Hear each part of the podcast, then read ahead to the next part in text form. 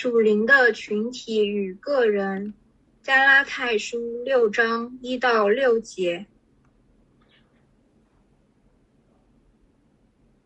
弟兄们，若有人偶然被过犯所胜，你们属灵的人就当用温柔的心把他挽回过来，又当自己小心，恐怕也被引诱。你们个人的重担要互相担当。如此就完全了基督的律法。人若无有，自己还以为有，就是自欺了。个人应当查验自己的行为，这样他所夸的就专在自己，不在别人了。因为个人必担当自己的担子。在道理上受教的，当把一切需用的供给施教的人。这是上帝的话。好，感谢上帝。各位上海城市生命教会的弟兄姐妹们，来听福音的朋友们，大家早上好。上周突然，上海就是这么解封了，和两个多月前的封控来的一样的突然。但是我们现在聚会的方式继续提醒着我们，我们还没有彻底的回到往常的样子。教会所在的办公楼实行着严格的准入。你我的随身码倒计时不断提醒我们核酸的保质期要过了，这是一个很妙的机会，帮助我们理解基督徒此刻的身份。我们已经脱离了律法的重担，过着自由的生活，但是我们没有彻底的自由，因为罪依旧影响着这个世界。因此，我们仍然需要律法而更好的生活，并非带来救恩，而是更好的生活。遵守防疫措施，戴口罩，刷绿码，不会让你杀死病毒，而是让大家更好的享受暂时受限的有序。最终，让我们不需要遵守这些律法的原因，是那个不再有死亡、悲哀、哭嚎、痛苦的世界。正如一个没有病毒的世界是不需要任何口罩和七十二小时绿码的。带着这样的盼望，等待新天新地的人。叫基督徒，一起等待那个日子来临的群体叫教会。从两千多年前的五旬节起跑，一直走到今天的这个五旬节。在任何一个处境下，任何一个群体中，我们都会使用一些特殊的词汇。这些词汇似乎我们是明白的，似乎又不清楚。就好像今天我们常常挂在嘴边的“润学”“摆烂”“内卷”。这些词是几年前不曾出现的，而当人们来到教会里的时候，也不得不开始学习一些新鲜的词汇。在此，我要向很多的访客、非基督徒朋友道歉，因为我们好像只能使用这些词汇，而不断的给大家反复的解释。其中有一个词叫“属灵”，属于的属，圣灵的灵，这个词是你在教会以外听不到的。在教会以内是经常被提及，同时经常被误解的。顾名思义，就是属于圣灵。什么叫属于圣灵？就是基督徒应该有的样子。但那到底是什么样子？非基督徒对于“属灵”这个词的概念，源于很多基督徒的诠释。那基督徒又是如何来诠释这个词的呢？我们很少有人。很少有基督徒会给大家下一个定义，说哦，属灵的意思是什么？但是我们会时不时的在不同的环境下说，哇，这个人好属灵啊，这间教会好属灵啊。于是，当非基督徒观察到之后，他们对这个抽象的词有了一个具象的理解，于是告诉其他的非基督徒，这个行为、这个表象叫做属灵。我们会怎么称呼一个属灵的人？圣经常常拿在手中，经文常常挂在嘴边，不住的祷告，教会所有的活动一个都不差，给许多人传福音，甚至去一些艰难的地方做宣教士，生很多的孩子在家教育，或者像沙漠教父那样远离世远离世俗，与神同住，又或者是口出方言，按手就能医治人，可能你还会想到一些其他的，但这是。我所说的许多基督徒提到“属灵”两个字时，脑海中会产生的形象。那么，什么是你想象中属灵的教会呢？充满了刚才那样属灵的人，一切都井然有序，孩子不吵不闹，大人和睦相处，人人熟悉圣经，有着高度一致的神学韧性。教会有各样的事工，基督教学校、神学院，一切都自给自足，甚至有自己的农场。阿米什的恩典是许多基督徒想象中的属灵社区。但允许我泼一盆冷水给各位：如果你按照刚才的那个标准去寻找属灵的人，你可能会偏离保罗对属灵的定义。如果你按照刚才那张标准去选择教会，你一定会错过使徒们所建立的教会。保罗在加拉太书的最后一章描述了一个有圣灵同在的教会，顺着圣灵行事的基督徒应该有的样子。他从三方面来向加拉太人去描述：什么是属灵的群体，就是教会；什么是属灵的个体，就是基督徒；什么。是属灵的奉献，就是彼此的关系。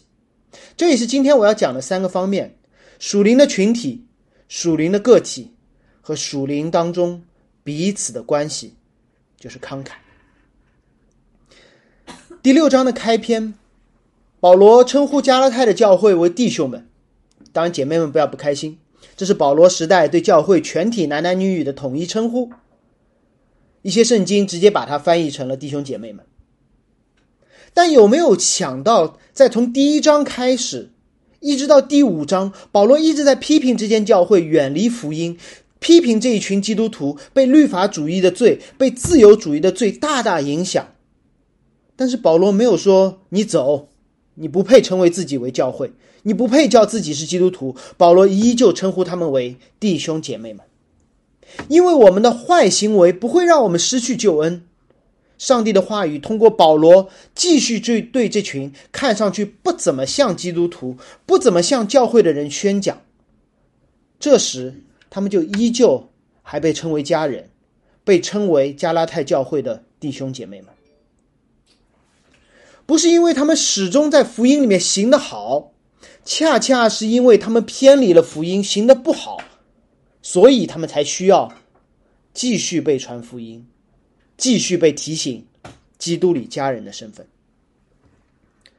保罗首先要成名的是群体性的属灵，群体性的属灵必须是通过某一些环境才显露出来的，就好像上周所说的圣灵的果子，必须是在某些环境下面，春华秋实，日晒雨淋，进而显出这棵树的 DNA 到底是什么。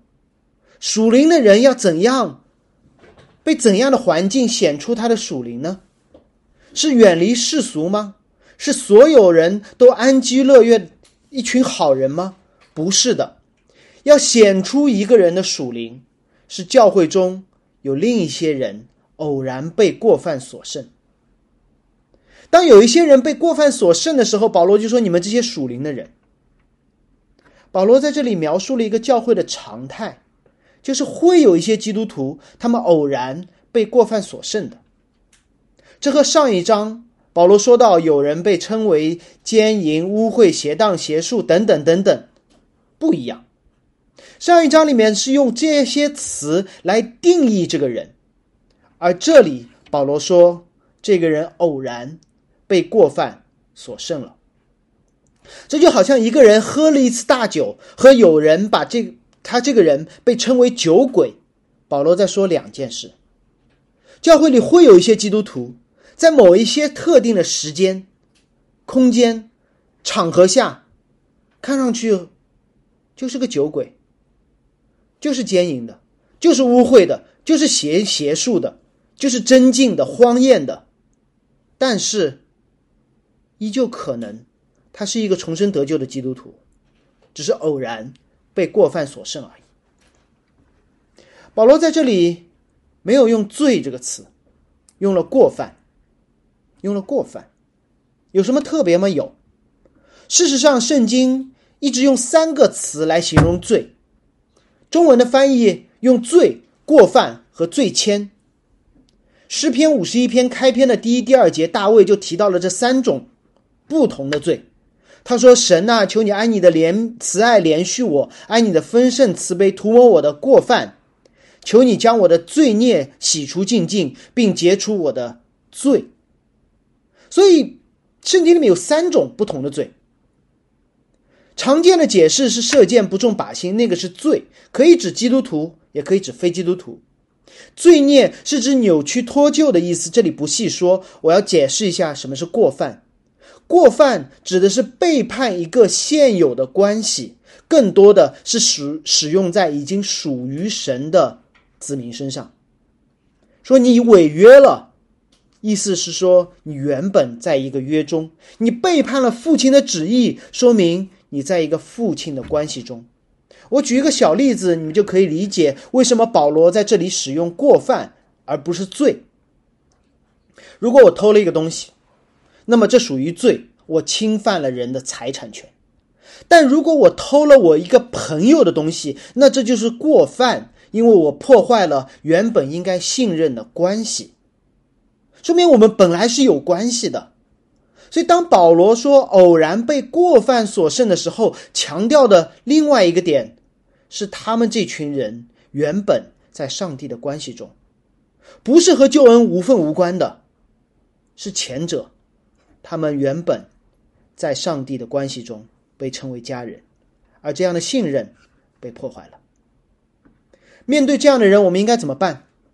保罗说：“你们属灵的人，就当用温柔的心把他挽回。”保罗在这里第一次提到了属灵的人。什么是属灵的人？如果你看英文圣经，就很简单，其实就是圣灵这个名词变成了形容词。最近有一个场合帮助我们理解什么叫名词做形容词。北京、上海了，听懂吗？北京还是北京，但是北京做了上海的事儿，这就叫北京、上海了。那么说一个人属灵了是什么意思？指的就是这个人做了圣灵做的事，指出人的罪，把罪挽回，让人知罪，让人悔改，让人被接纳。不是你一个人捧着圣经，这是属灵；不是你远离世俗，这叫属灵；不是你只和好人在一起，这叫属灵。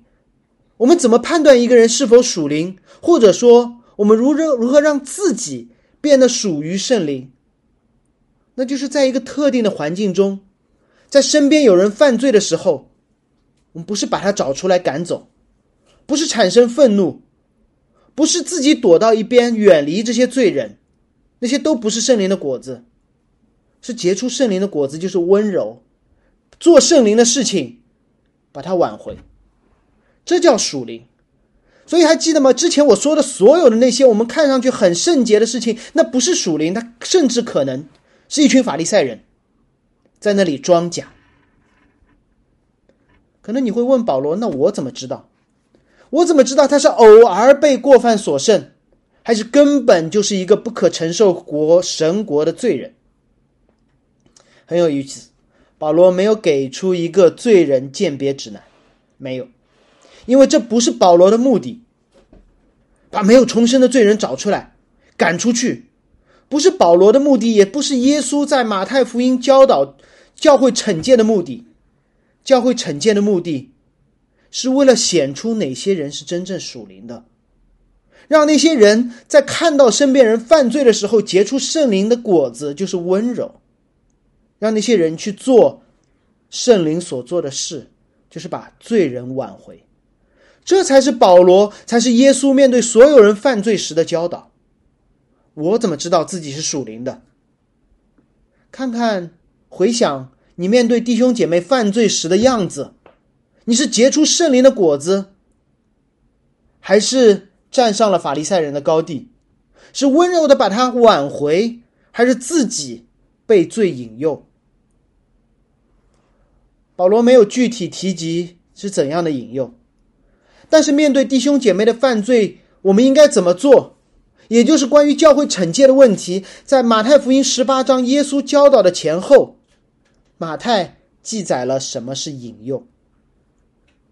近些年，许多教会开始关注教会惩戒，这是很好的事，因为这属乎圣经，被记载在福音书中，也被记载在保罗的书信里。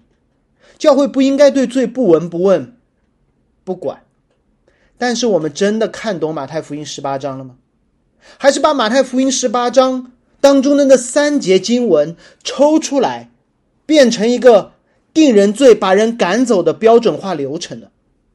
第一步，若有弟兄得罪你，你就趁他只有和你在一处的时候，指出他的罪来。他若不听，第二步，另外带一两个人同去，凭两三个人的口做见证，句句可以定准。如果还是不听，第三步，告诉教会；若还是不听，第四步，就把他当外邦人和税吏一样。走完流程，罪人清零，教会就变得属灵，是这样吗？那么，这和犹太律法主义者在加拉太教会画出一条界限，说你遵守律法的就一起留下吃饭，不遵守的就旁边站，有什么区别呢？马太福音十八章是一条新的律法。叫做教会纪律执行手册吗？还是让没有犯罪的人，还没有犯罪的人再一次认识和经历上帝恩典的机会呢？如果你手中有圣经，可以翻到马太福音十八章；如果你没有，你可以听我说。我们有必要看一看这段惩戒的条款的上下文，然后再对比加拉太书的六章，你就明白耶稣和保罗说的是同一件事，不是法利赛主义的赶人出去，而是圣灵的挽回。在一对一处理罪的问题之前，耶稣对门徒讲了一个比喻。耶稣说：“有人有一百只羊，丢了一只，于是就去山里找，找到了就欢欢喜喜。”这个比喻和路加福音十五章丢羊的比喻有一点点的像，但有明显的不同。马太福音中的比喻是讲给门徒听的，接下来要教导教会内处理罪的问题；路加福音的比喻是讲给法利赛人听的，接下去要教导上帝如何拯救那律法主义的大儿子和自由主义的小儿子。而且，路加福音的羊是丢在旷野的。最后，羊被带回了家中。马太福音中的羊是丢在山里的，最后被找回。旷野和山有什么区别？如果你了解旧约，你会知道旷野是代表死亡审判的地方。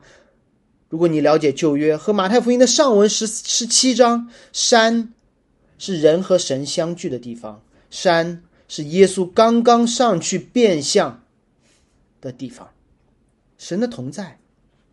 所以，马太福音十八章并不是说不属于神国的人应该被挽回，他是说属于神国的人偶尔被做过犯所胜，可以被天父给带回来。于是，耶稣在最后丢羊的比喻做了一个总结，说：“你们在天上的父也是这样，不愿这小子里失丧一个。”然后他开始讲教会的惩戒。你觉得耶稣是让人把混在教会里不幸的外邦人赶走，还是把教会里那些偶尔被过犯所胜的人挽回呢？显然，惩戒的目的是后者。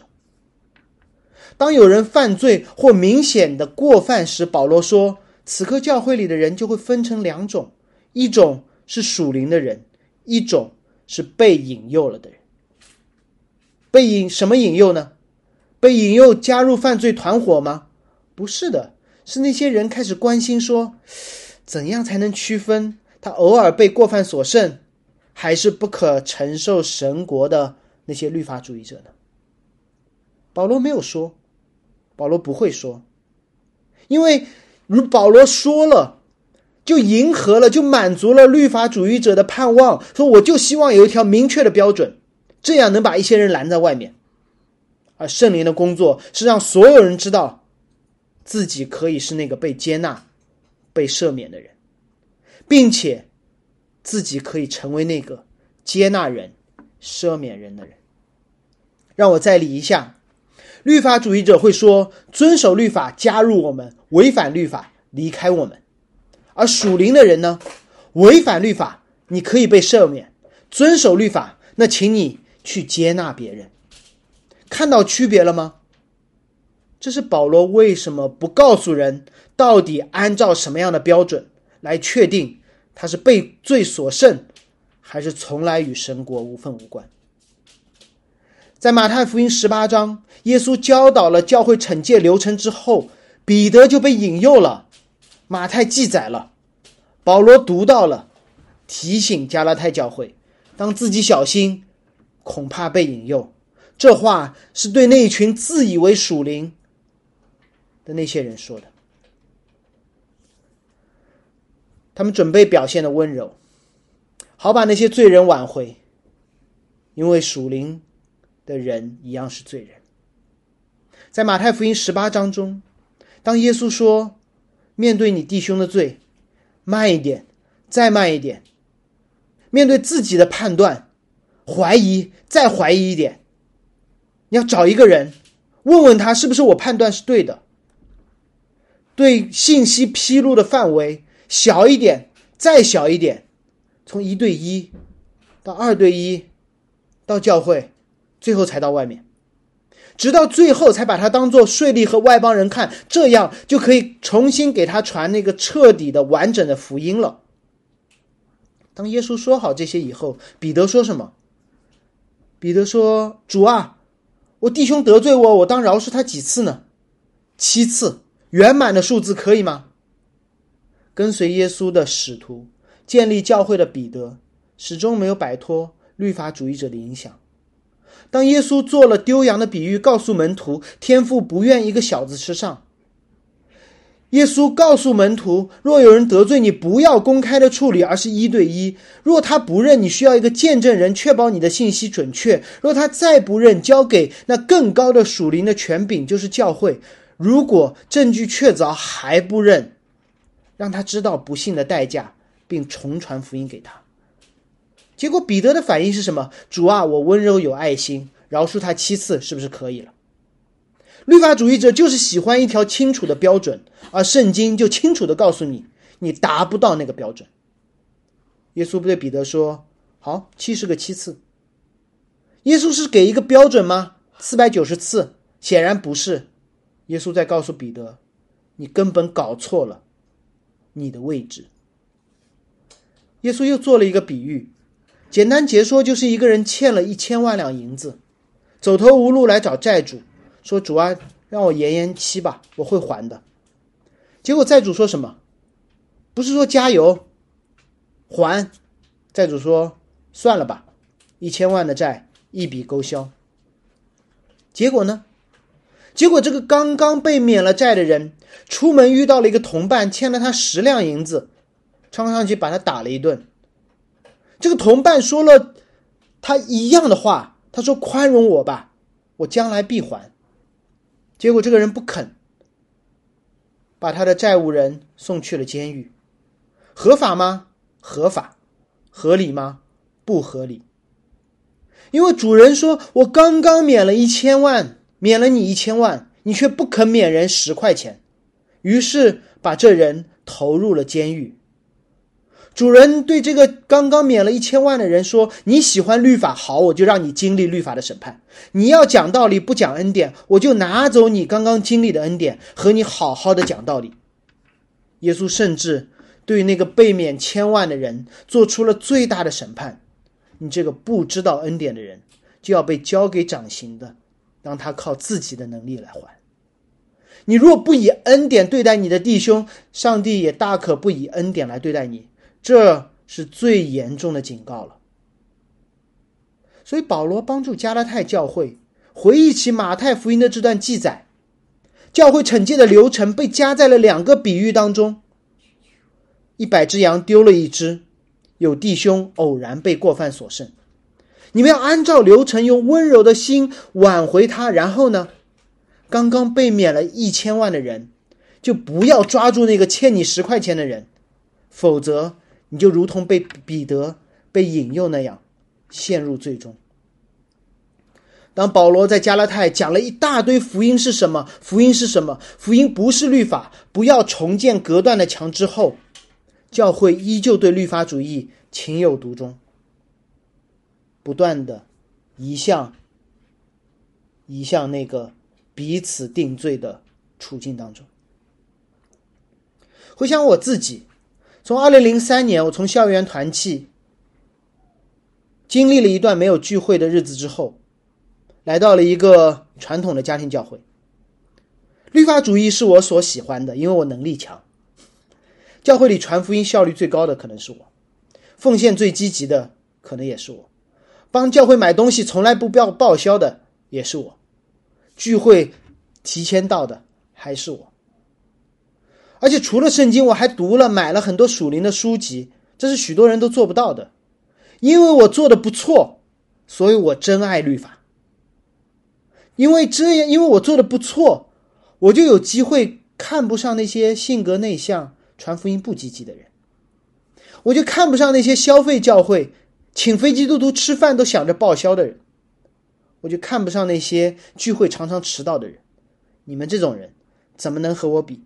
读书还不积极，彻底不上进。但是随着我的表现越来越好，我的负担就变得越来越重。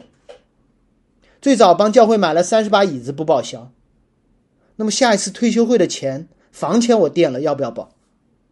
八点的聚会我不迟到，结果有一次六点半早上的祷告会我提前到了一次，那下次该怎么办？上一次受洗的人里面有四个是我带来的。最近又有受洗课了，我就开始着急，因为里面一个我的朋友都没有。表面的金钱让我有了骄傲的资本，对人指指点点，几乎没有温柔和接纳。差不多在十年前，当福音神学再一次被介绍给我，让我明白不仅仅是非基督徒需要福音，基督徒乃至传道人都需要持续的听信福音时，我一下释怀了。原来我的坏行为让我需要神，我的好行为不会加固我在救恩上的稳定。我突然自由了，但我又受到了试探和引诱。我自由的开始指责我教会当中的弟兄姐妹，包括长辈长辈们，你们这帮不懂福音的人，你们这帮需要恩典的人，你们这帮总是依靠行为的人，你们应该像我这样更深刻的理解福音啊！发现，我只是把之前的你们没有像我这样积极奉献，没有像我这样参加聚会，没有像我这样努力的传福音，换成了你们没有像我这样深刻的理解福音。保罗说了这么多福音，福音，福音，但依旧要提醒加勒泰人，你们还在被律法主义的引诱之中，就好像彼得把自己犯罪的弟兄。同为罪人，这茶忘得干干净净。加拉太教会那些听到福音的人，很容易在看到罪人的时候，看到其他律法主义者的时候，忘记了自己原本同罪相连。圣奥古斯丁用这段经文来提醒自己说：“这世上没有一样罪是别人犯过，我却不会犯的。”马丁路德甚至说：“当我们看到教会中有人犯罪的时候，我们需要知道自己。”可能犯更严重、更可怕的罪。神允许我们在教会中见到弟兄姐妹的罪，首先是在测试我们是否是否属灵。同时，上帝也通过这样的一种方式提醒我们，我们在这些特定的罪上需要更加的警醒，而不是骄傲的说这些罪我不会犯的。别人犯罪。让我们自以为站立的稳，所以保罗会说：“自己小心，免得受引诱；别人犯罪，显出我们的爱心冷漠、缺乏温柔；别人犯罪，在提醒我们，这罪也会临到我们的身上。那该怎么办？”第二节，保罗说：“你们个人的重担要彼此担当，互相担当，如此。”就完全了基督的律法。从第五章开始，保罗就大量的使用了彼此、互相来强调教会的群体性，不是属灵的在一起，犯罪的在一起，那就变回到原本受割礼的在一起，不受割礼的在一起了。教会中有两种人，一种是被贵过犯胜过的，一种是属灵的，愿意用温柔把对方挽回的。有没有一种属灵的，但不愿意用温柔挽回彼此的呢？那么这些人就是被过犯胜过的，受引诱的，需要被挽回的那些被过犯所胜的人。我们怎么知道自己是哪种人？教会中被过犯所胜的，教会中的罪人是每一个人的试金石。我们对此的反应是心存怜悯，扶他重新上路，还是插着双手，觉得我可不会这么糟？这试出了我们属灵的程度。福音不让属灵的和人、属灵的人和罪人分道扬镳，福音让教会里彼此互相担当重担，如此就完全了基督的律法。这些经文暗含一个事实，那就是基督徒还会有重担的。被过犯所剩是一个重担，在这个堕落的世界经历苦难是一个重担，实际的生活汗流满面才能糊口也是重担。这些重担没有即刻消除，就好像解封了，但我们还是有重担。商场开门了，核酸过期了，出行自由了，公司没了。朋友见上了，口罩摘不掉。当我们还在此刻的这个状态当中的时候，我们要知道，圣经充分的告诉我们当如何行。基督没有彻底拿走我们一切的重担。这个词和后面“个人必担当自己的担子”不是一个词，显然这里是负面的。耶稣让我们明白，将会有一个彻底没有重担的世界，那就是新天新地。同时，保罗也在告诉我们，在整个过程中，我们应该彼此同行，彼此担当。福音让人知道我们对上帝的依赖，福音也让我们知道我们对彼此的依赖。因为我们可以持续的通过依赖其他的基督徒，而依赖基督，承认自己无善可陈，承认我们需要外来的恩典。我们可以通过担当他人的重担，而效法基督，让人在我们身上看到上帝的祝福。这是我们在得救到彻底得救之间所要一起走的路。在基督第一次来为我们的罪死和复活，和第二次来让这个世界彻底没有死亡、悲哀、哭嚎之间，我们当尽的本分，持续的彼此依靠。明白自己无法自救，持续的帮助彼此，去效法我们的救主，并且等待彻底的救赎，这是教会的使命，不是一群好人抱团自嗨，而是各种各样的人彼此依赖。过去两个月在上海发生的事，帮助我们理解什么是教会和教会中的彼此依赖。这件事叫社区自救，在一个个社区当中。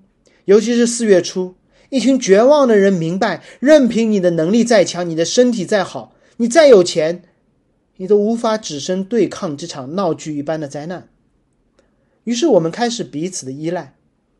在我的小区里有一个餐厅的老板娘，她总能用她原本的渠道及时团到物美价廉的食材。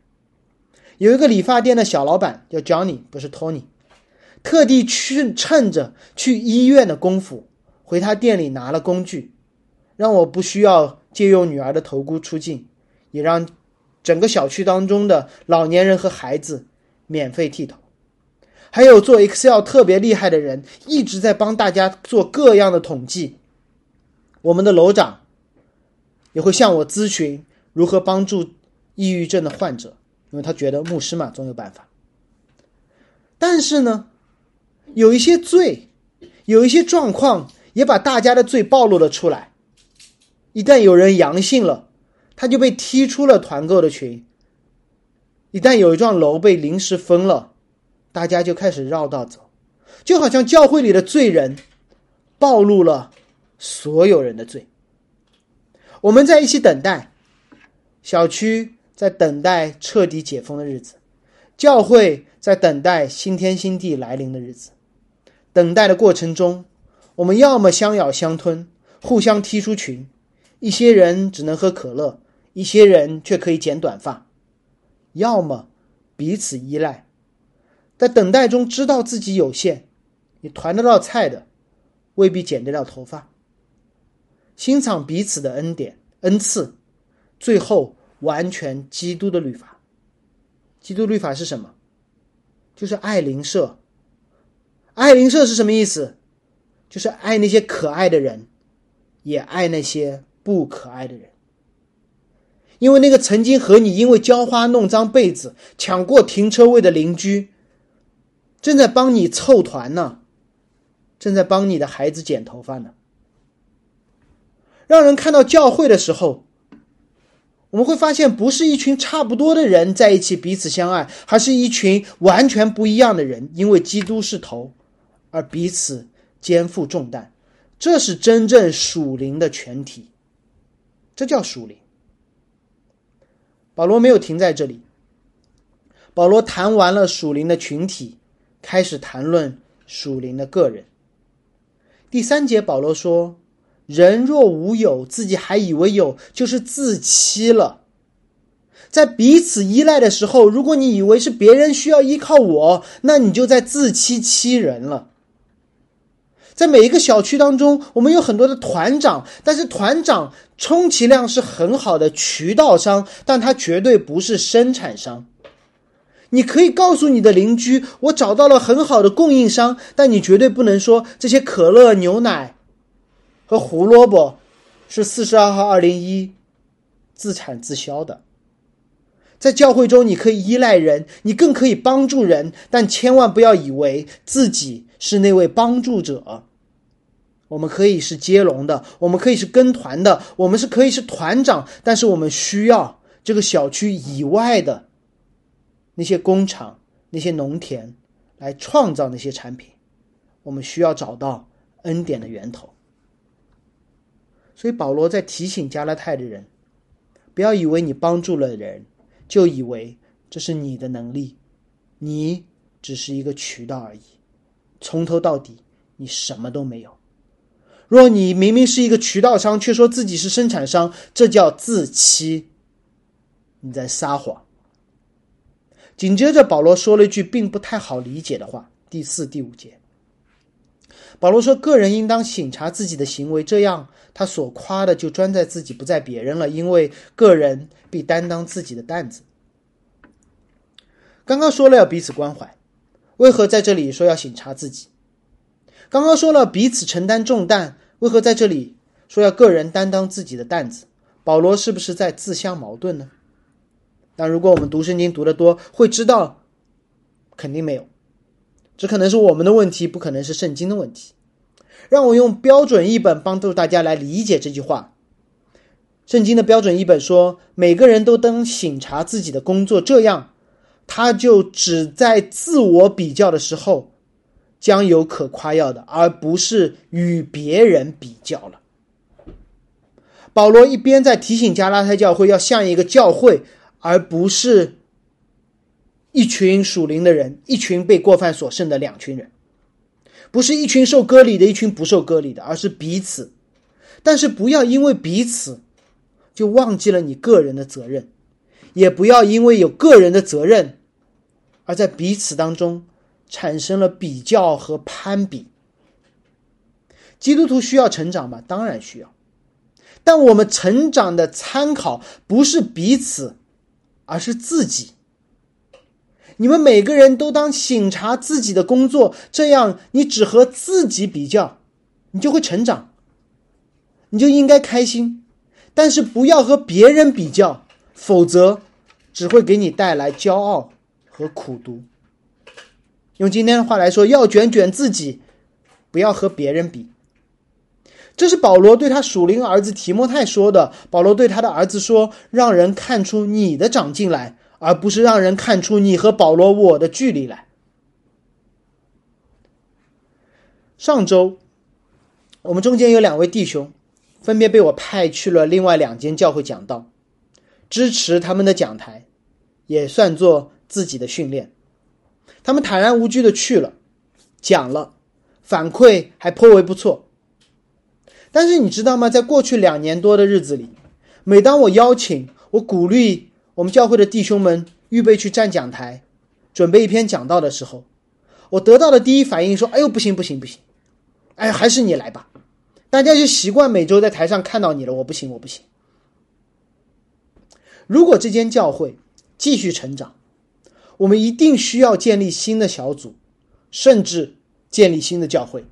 我们一定需要更多的人站上讲台教导圣经，或在小组中主持讨论。一定会有人说，让我们彼此依赖，那就依赖成熟的基督徒，依赖更属灵的弟兄，依赖信主更久的姐妹，依赖你们这些全职的读过神学院的人吧。这个不叫彼此依赖，这个叫依赖。这个不叫谦虚，这叫不思进取。于是，当保罗在提醒教会彼此依赖的时候，同时也在提醒每一个个体：你们要长进。长进不是找一个榜样去追，也不是举着我不行的牌子摆烂。长进是每一个人依靠基督，自己不断的改变。用互联网的语言，就是先上线，再迭代，先重生，再在基督里长进。这就是福音的模式，不是我们长到一个地步才获得得救的身份，是我们获得了得救的身份。进而不断的成长。在座的可能有一些非基督徒朋友，你们可能会说：“让我了解够了再成为基督徒吧，让我把圣经读完一遍再成为基督徒吧，让我把这些问题都问完了再成为基督徒吧。”我想告诉你，你这样的想法是好的，但是不要等太久。就好像你去看一部电影，你去一个学校读书。你不需要把这部电影全都被剧透了，你才走进电影院；你不需要把这个学校所有的课都在网上修完了，你才申请，对吗？所以你需要首先获得一个救恩的身份，那些基本的你满足就可以了。相信自己是一个罪人，相信基督的死和复活，相信他对你那些罪的代赎和拯救就够了。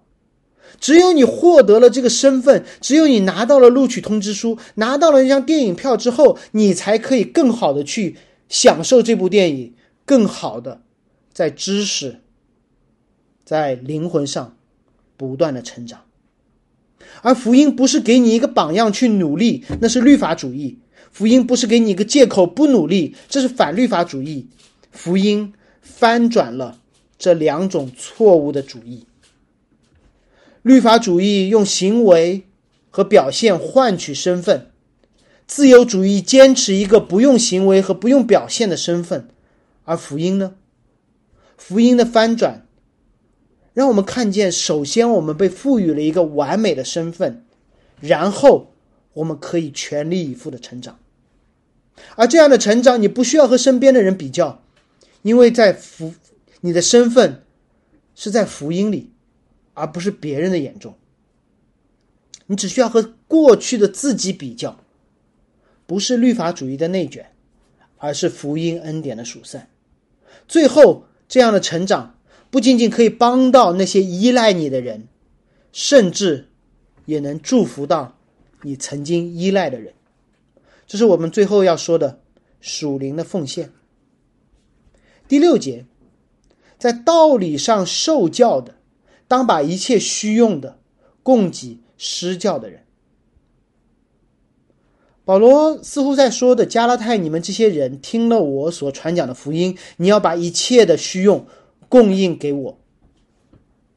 在宗教改革期间，马丁路德的加拉太书注释是一颗尖锐的子弹，直击天主教的腐败。而天主教有一个巨大的腐败，就是在财务上的腐败。天主教通过贩卖焦虑、贩卖恐惧，兜售他们的赎罪券。我记得去年宗教改革纪念日十月三十一日，我分享过一个人，他叫约翰特泽尔，当时天主教系统里的 top sales 销售冠军。他是这样贩卖焦虑和恐惧的，他会告诉一个人：“是弟兄，你犯罪了吗？当然。耶稣赎了你的罪吗？当然。”但是耶稣让你避免最终地狱的审判，但你还要承担自己罪的后果啊！炼狱虽然不是永恒，但依旧痛苦。赎罪券你要不要了解一下？缩短你炼狱的过程。哎，隔壁老王帮他的外公外婆、爷爷奶奶都买了赎罪券，难道你对你炼狱中的那些亲人无动于衷吗？这也是罪啊！于是马丁路德对赎罪券制度深恶痛绝。在一五一七年的十月三十一日，钉在维登堡诸圣堂大门上掀起宗教改革的九十五条论纲，它的全名是《关于赎罪券意义及效果的见解》。马丁·路德反对教会用这样的方式敛财。马丁·路德用加拉太书作为武器，向教会重传福音。但是历史记载，路德在这节经文上面稍显为难，因为路德害怕有人觉得他和天主教教会一样，去邀请弟兄姐妹们努力的奉献。但是路德更加忠于圣经。他忠于的是圣经当中所记载的保罗在筹款这件事上面毫不隐晦，从来都是坦然无惧的。保罗大可大声的向教会要钱，这恰恰是保罗在福音里的自由和勇敢。福音要解决的不是是否奉献教会的事情，福音要解决的是你为何奉献教会的问题。路德在他的加拉太书注释中如此写道：“他说，我目睹了教会会众的慷慨奉献，这奉献如何激励了神职人员的贪欲。于是有人就开始趁机传一个福音的副产品，就是不要奉献。这恰恰是魔鬼攻击教会、阻止福音广传的方式，是另外一种律法主义。所以，我们要继续慷慨的奉献，必须继续的。”传讲福音，奉献如同所有的律法那样，不会给我们带来救恩；但是奉献如同所有的那些律法那样，在我们得救之后，操练个人的信心，让教会彼此依赖，一起蒙恩。关于金钱方面，我们似乎每一次的崇拜都会谈论，每一次的奉献之前，我们会都会短短的讲一两句。因为这是耶稣，是保罗常常挂在嘴上的话题，是我们内心偶像的从所在，而不应该是教会禁忌的话题。但同时，在上海城市生命教会，我们有慷慨的会众，有被善待的全职童工，也有正在被帮助的穷人。如果你还是你，你觉得你是一个穷人，你需要被帮助，而且我们没有顾及到，你大可写 email 告诉我们。我们真的会帮，因为这是圣经赋予每一间教会的责任，和你是否是成员、是否是基督徒都没有关系。在这方面，我总是为此感恩，求主让我们继续慷慨，继续做忠心的管家，继续彼此依赖。但就这节圣经，我想提醒各位，保罗所说的一切虚用，准确的说，应该是一切美好的东西。不仅仅指的是钱财，因为有时候奉献金钱是最容易的。保罗当然不是让你掏空你所有美好的，而是在各种各样美好的事物上面，都要奉献给彼此，尤其是你以为那些刚强的、那些属灵的、那些敬虔的传道人们。然后最后给大家讲一个真实的故事。和这间教会的建立有那么点关系。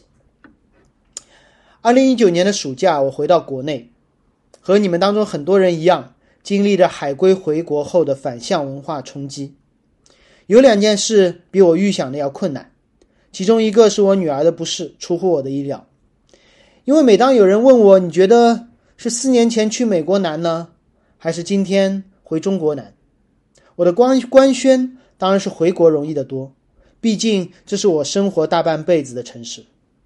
当有一天我的女儿告诉我说：“爸爸，对你来说回国是容易的，但对我来说是难的，因为我去美国的时候才四岁，懂事不多，朋友也少，很容易啊。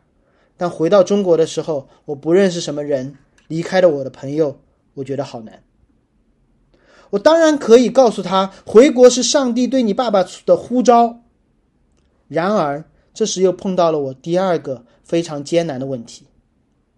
不瞒你说，在一九年的年底，连这个护照我都曾经怀疑过。在美国连续三年站了将近一百五十个主日的讲台，突然回到国内，坐在台下成了一个素人基督徒。说实话，让我非常的不适。许多场合想说话，发现麦克风不在我的手里。大家对我的记忆还是四年前离开的那个我，我根本不知道我是谁。还有教会的传道人，还有一些其他教会，sorry 说错，还有一些其他的教会，哇，给了我很优厚的工资，希望能够按照他们原有的惯性继续一个现有的教会。我一边拒绝，一边过着入不敷出的日子，最后决定打一份临时工。负责一个大会的后勤和组织工作，毕竟大型活动是我在门招之前的本行。大会是二零二零年一月底进行的，当时武汉的疫情已经蔓延，整个大会充满了末世感。能活下来是我的期待，在我眼里，耶稣甚至可能在城市生命教会第一堂崇拜之前就来了。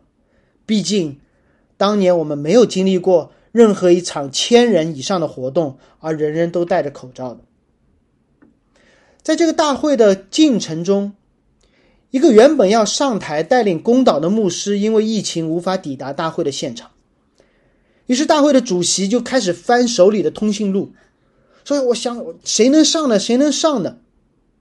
突然就看到了我，我手里拿着一个大表格，别着两个步话机，在那里管理台上台下的。各种流程，然后他突然问我说：“这是你西装带了吗？”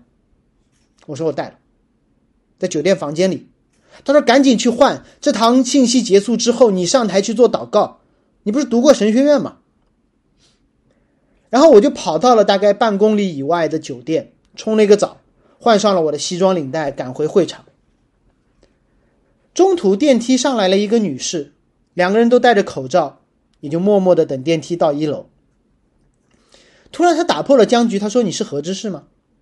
我说：“我是。”他说：“我谢谢你。”然后我就很尴尬，我说：“对不起，你是谁？有戴着口罩看不出。”他说：“你可能我们没见过面，但是早在二零一四年，也就是当时的五年前，他说那个时候我已经不想去教会了，对主一点兴趣都没有。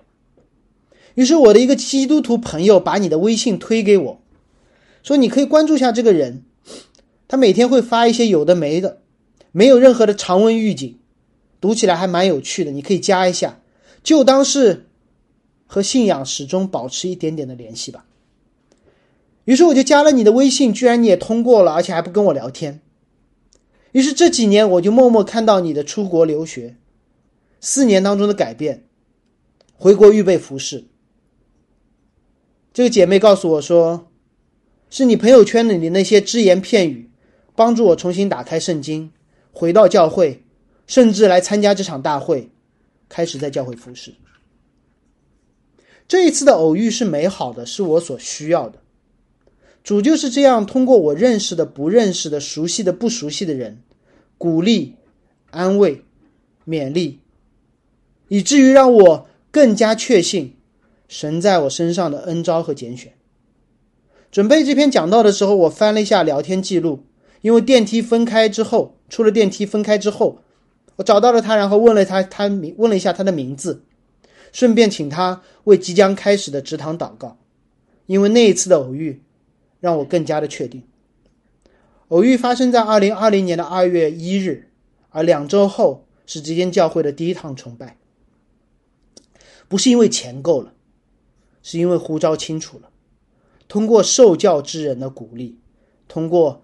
云彩般的见证人，所以盼望主再来之前，我们继续彼此依赖，分担重担；我们继续个人的成长，继续的慷慨，奉献我们的金钱和赞美。这是真正的属灵。我们一起祷告：主，我们谢谢你通过使徒的书信，归正我们对属灵的观念。谢谢你让教会中。依旧有被过犯所胜的人，而显出我们真正是否属灵的品格，也显出我们的罪来。主帮助我们通过彼此的依赖，实践对你的依赖，帮助我们经历圣灵帮助下的个人成长，也经历教会整体的成长。为上海神之真命教会继续成长，向你祷告，帮助即将站讲台教导、带小组的童工。依赖你的恩典，个人成长，而不是与同辈的比较。赐给弟兄姐妹慷慨的心，不吝啬自己的赞美，不吝啬自己的时间和金钱，彼此造就，成全圣徒，建立同工，让你的国度在这座康复中的城市里不断的拓展。教会在五旬节被建立，教会从五旬节开始成长，也盼望今天的这个五旬节成为一个新的开始，一段成长之路的开始。如此祷告，奉耶稣基督名求，阿门。